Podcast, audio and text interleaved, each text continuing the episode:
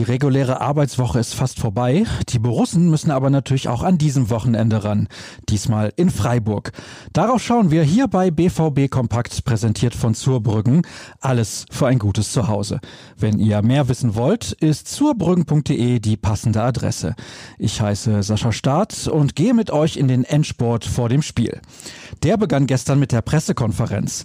Edin Terzic blickte zunächst aber auf das Pokalduell mit Paderborn zurück. Es war ein sehr intensives Spiel, definitiv eine halbe Stunde zu lang. Dementsprechend sind wir auch müde aus dem Spiel herausgegangen.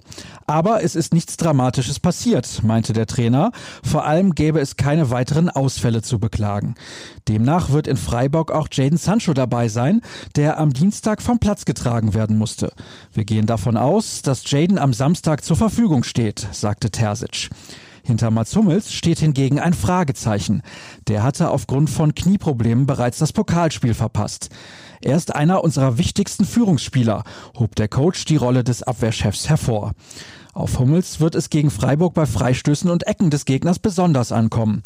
Das Team von Christian Streich ist dort extrem gefährlich. Bei Standards sind sie richtig gut. Die müssen wir auf jeden Fall verhindern, betonte Terzic. Der SC sei ein sehr unangenehmer Gegner. Sie sind zu Hause sehr stabil.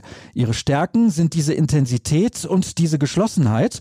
Sie spielen sehr viele Flanken rein und haben den Strafraum gut besetzt. Das müssen wir im Auge behalten, lobte und mahnte der 38-Jährige. Torgan Hazard wird noch nicht wieder im Kader der Borussen stehen.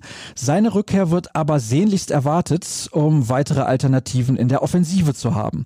Bei Youngster Gio Reyna ist nämlich gerade der Wurm drin. Er hat momentan ein wenig den Schwung verloren, bestätigte Sebastian Kehl im Gespräch mit unserer Redaktion. Der US-Amerikaner zählt aber zu den absoluten Stammkräften, im Gegensatz zu Steffen Tigges. Der wurde nun allerdings für die Champions League gemeldet und ersetzt im Kader den langzeitverletzten Axel Witzel.